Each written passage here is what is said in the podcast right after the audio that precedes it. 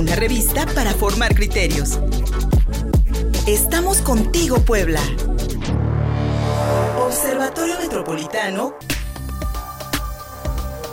Contigo Puebla.mx, soy Luis Fernando Soto. Estamos en la señal de prueba de mi radio 93.5 FM. En Facebook, en Twitter y en YouTube nos encuentras Contigo Puebla.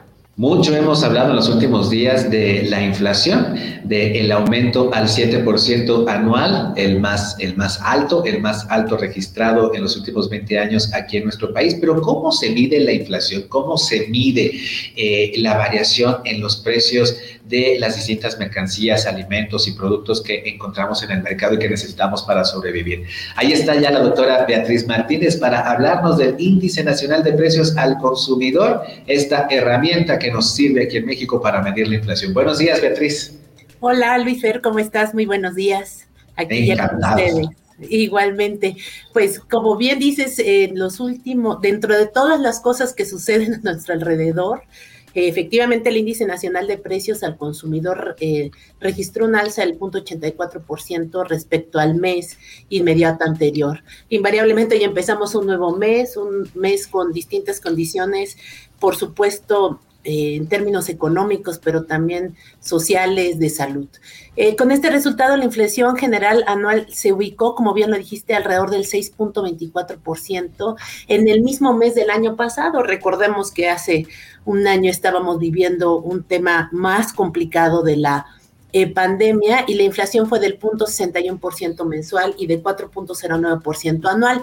Pero a lo mejor lo importante es decir que es el índice nacional de precios al consumidor, que es, bueno, es un indicador cuya finalidad es estimar la evolución de los precios de los bienes y servicios que consumen. Por supuesto, esto está ligado a lo que es la inflación. Vuelvo a preguntar, ¿qué es la inflación? Pues es un proceso económico que está provocado por el desequilibrio existente entre la producción y la demanda causa una subida continua de los precios de la mayor parte de los productos y servicios y una pérdida, por supuesto, en el valor del dinero para poder adquirirlos o hacer uso de ello. Sumado a todo el contexto que hemos comentado en otros momentos y que comentas en en, tu noticiario es que han sucedido en estos dos últimos años que, hay que llevamos de pandemia. Ah, hoy con una nueva variante, ¿no? Y otras acciones en diversos países para contrarrestar lo que está pasando, por ejemplo, con el Omicron.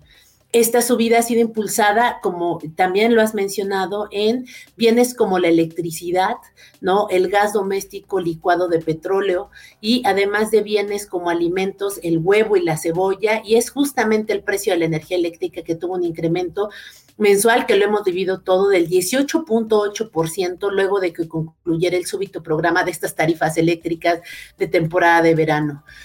Otra pregunta que yo te, planteo para que la contestemos es cuáles son los productos que más se han encarecido en México como ya bien lo dijimos, la gasolina Magna un 15.84, 15.07%, aceites y grasas vegetales un 18.27%, el pollo 18.82%, la gasolina premium el 21%, el gas LP el 30% y el transporte aéreo más del 50%.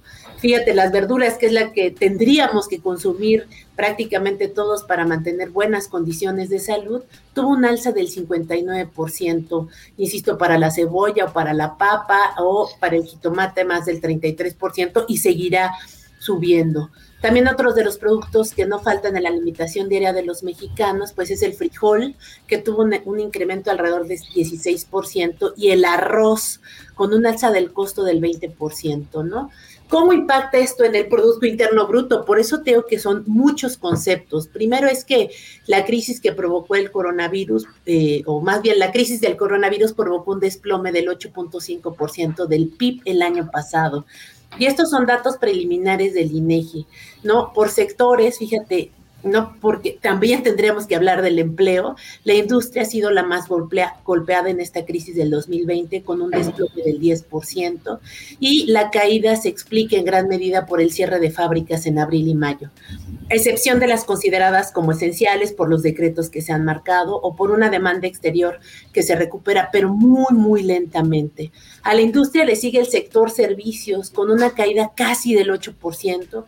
Por ejemplo, ya lo sabemos y lo hemos comentado, los comercios y la hostelería tuvieron que navegar en un panorama de restricciones de aforo y horarios. Y el turismo muy importante en el sureste, pues encajó en una reducción prácticamente del 60% en la que las llegadas de los viajeros, por ejemplo, por vía aérea en el sector primario, que siempre ha estado colapsado, lleva muchos años colapsado, solo tiene un avance del 2% y es la única actividad, ¿no?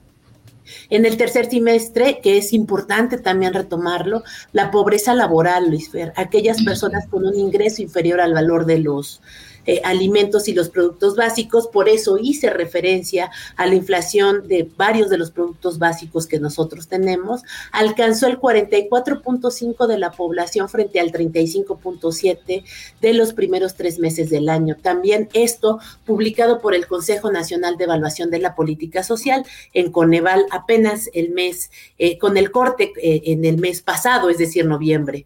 Importante retomar qué es el PIB. Bueno, para crecer un país necesita echar mano de todos los recursos disponibles, llámense humanos, naturales, materiales, financieros, para generar actividad económica y obtener mayores ingresos. El PIB es una forma de medir el crecimiento del país y, por ejemplo, en México, se producen continuamente bienes que son aquellos objetos o mercancías tangibles que se fabricados por una economía como coches, casas, alimentos, ropa y bueno, un sinfín de ellos. Servicios, que son estas actividades intangibles que buscan satisfacer las necesidades de los individuos. La labor que haces tú, la labor que hace yo, seguros, comunicaciones, el suministro de energía y las consultas médicas. E inversiones. Se realizan estas inversiones en casas, carreteras, puentes, edificios, oficina, también es tangible, departamentos, aeropuertos. Todos estos bienes y servicios, así como las inversiones que se realizan, tienen un valor porque tienen un precio. Es decir, si sumas el valor de todos los bienes, servicios, inversiones que se producen en un país durante un año, pues obtenemos el Producto Interno Bruto, que, insisto, es una forma de medir el crecimiento económico de un país. ¿No? Y entonces estos productos, importante enfatizar que son bienes finales, lo que implica que no se añaden los valores que contribuyen a la elaboración de un producto definitivo. Pero Sumada a todas estas complejidades, ¿qué pasa con el desempleo? La tasa de desempleo en México se ubicó en un 4.2% de la población económicamente activa en septiembre del 2021, una cifra inferior en un 5.1% del mismo mes en el 2020, según informó también el INEGI. Eh, Gabriela Siller, eh, directora de análisis económico financiero, destacó que el grueso de la recuperación se ha dado ojo, en el empleo informal.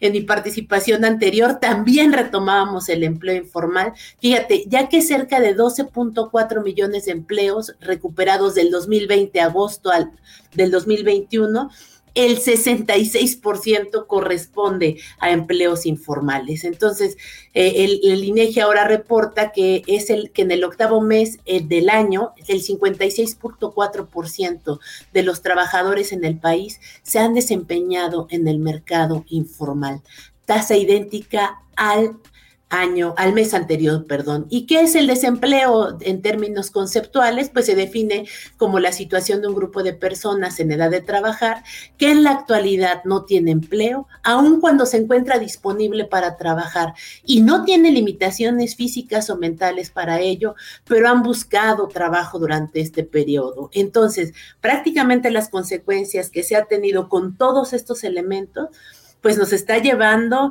a que la crisis se acentúe aún mucho más. Pero creo que nos, abriste la, pregunta, mi querida Beatriz, al principio de que pensáramos cuáles eran los, productos, los servicios, las mercancías que más habían subido de precio en este tiempo, en este, en este, último, en este último mes.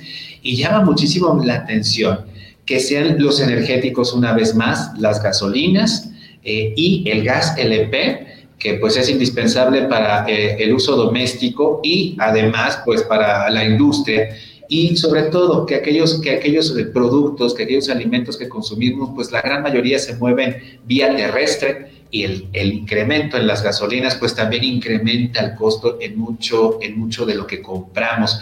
Y ahí mi pregunta va en el sentido de qué tanto influye en los precios de los productos y servicios eh, las, las, la toma de decisiones desde eh, el poder público, Beatriz, porque los energéticos es algo que ha estado en la boca de, en la boca de todos y todas nosotros en los, en los, en los últimos años por la propuesta gubernamental. ¿Tiene que ver en este sentido el aumento? Claro, mira, eh, retomando parte de los comentarios, dices que yo seguí, entonces, este, entonces seguí escuchando lo que yo decía, pero mira, la definición de economía, o una de las tantas definiciones, es la ciencia que se encarga del estudio de la producción, distribución y consumo de los bienes y servicios. Entonces, en la distribución está implícito prácticamente todo. Sumado a ello, las, em, el orden gubernamental en la toma de decisiones genera incertidumbre en la economía, ¿no? Lo hemos visto ahora con algunos dichos del presidente de la República, ¿no? Por ejemplo, al cambiar algún tipo de secretario, tomar alguna decisión, impacta directamente en cómo se nos percibe a nivel eh, mundial. Entonces, si solo los dichos, ¿no? Generan ese tipo de incertidumbre, por supuesto, todas las decisiones o todas las propuestas que se toman en las cámaras para poder ser votadas en términos de democracia, pues impactan directamente en la economía. Entonces, como bien dices, el tema energético ha estado en la boca eh, prácticamente de todos desde hace ya mucho tiempo y yo no sé si el impacto que se espera lo veamos en el corto plazo. Las decisiones gubernamentales deberían de tener un impacto en el corto plazo, pero a veces todos estos ajustes provocan que sean de largo plazo, incluso que no, no les toque a los gobiernos que están en este momento. Entonces, creo que vale la pena tener una sesión de lo que pasa con la reforma, con todas estas reformas que se que intentan hacer en términos energéticos, pues para saber qué es lo subsecuente. La economía va a ser muy complicado que se recupere en las condiciones que vivimos actualmente en términos generales, es decir, no solo es la pandemia, pero la pandemia vino a marcar aún mucho más estos problemas. Bien, eh, ahí está en mucho, mi querida Beatriz, que le sigamos la pista a lo que se mide y lo que no se mide. Bien nos decías que el Producto Interno Bruto, el, el, PIB o el índice de precios al consumidor del cual estamos hablando, pues son herramientas que realmente nos pueden funcionar para ir marcando el paso y decir, tal vez esta decisión no fue la, correcta, hay que cambiarla para que entonces demos un mejor curso a, la economía. De ahí la importancia de medir, Beatriz. Exactamente, y el Coneval ya en términos precisos para cuestiones técnicas siempre pone las metodologías, las notas informativas, incluso hoy lo que intenté es poner el contexto, pero el significado tanto del índice nacional de precios como de la inflación, como del desempleo, para que podamos entender qué pasa. En términos del desempleo, insisto, lo veíamos hace dos semanas, ¿qué pasa con la informalidad?